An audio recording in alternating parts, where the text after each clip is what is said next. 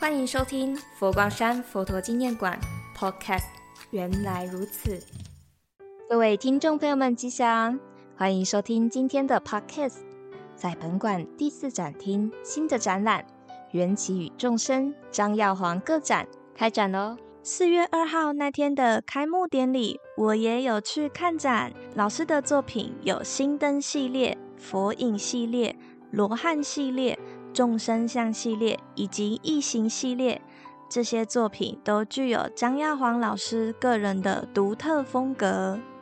张老师将他生命的历程、感受融入在作品中，而他多元的画作也如同他丰富的人生。那我就好奇了，老师的人生是怎么个丰富啊？张耀煌老师是个企业家，但他早期从承接清洁工程起家，后来也做建筑，代理无数国际品牌，经营美妆、家电事业，但他却一直对艺术创作难以忘怀。旺盛的创作力，后来终于成为当代的水墨画家。一位成功的企业家和感性思考的艺术家，这两种身份好冲突，但是老师却能在这之间悠游自在。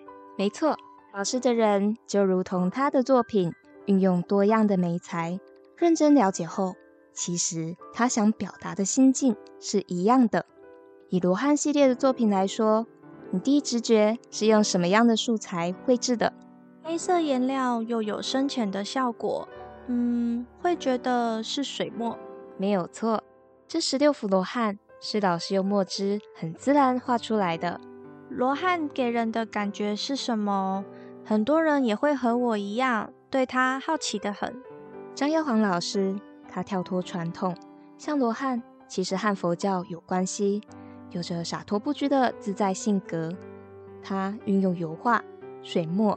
亚克力彩，用自己喜欢的方式去创作，致力探索绘画中的表演性。为什么这个展览名称会叫“缘起与众生”？因为佛教是老师最开始信仰的宗教，这是一个缘，而这个缘是因为他四十年前皈依了佛光山开山祖师星云大师，在学佛与禅修中，从生活中去体会，他用心观察人。再以身体行动去画出他心中的众生百相。你看展览的海报，是不是有许多人脸？真的诶，他想要表达什么呢？是张老师观察人事的感悟，将所知所见具象化，画出现实中很多迷惘的众生。众生的脸色调有黑色的、忧愁的，也有不同种族的人。人都希望可以走向光明，在这些众生百相里，可以看到光明吗？当然有。想知道更多缘起与众生张耀煌各展作品背后的意义吗？来看看新灯系列、火影系列吧。好，这个特展到七月二号，我要赶快带我朋友一起来看展。